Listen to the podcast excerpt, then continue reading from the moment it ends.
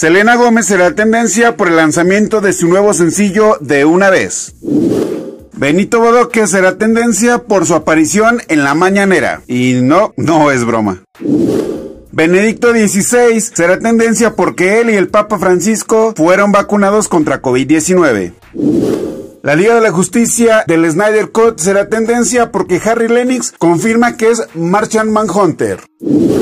La película Morbius será tendencia porque anuncian que se ha retrasado una vez más el estreno de esta película. En esta ocasión se retrasó hasta el 8 de octubre. Esto es lo que será tendencia mañana.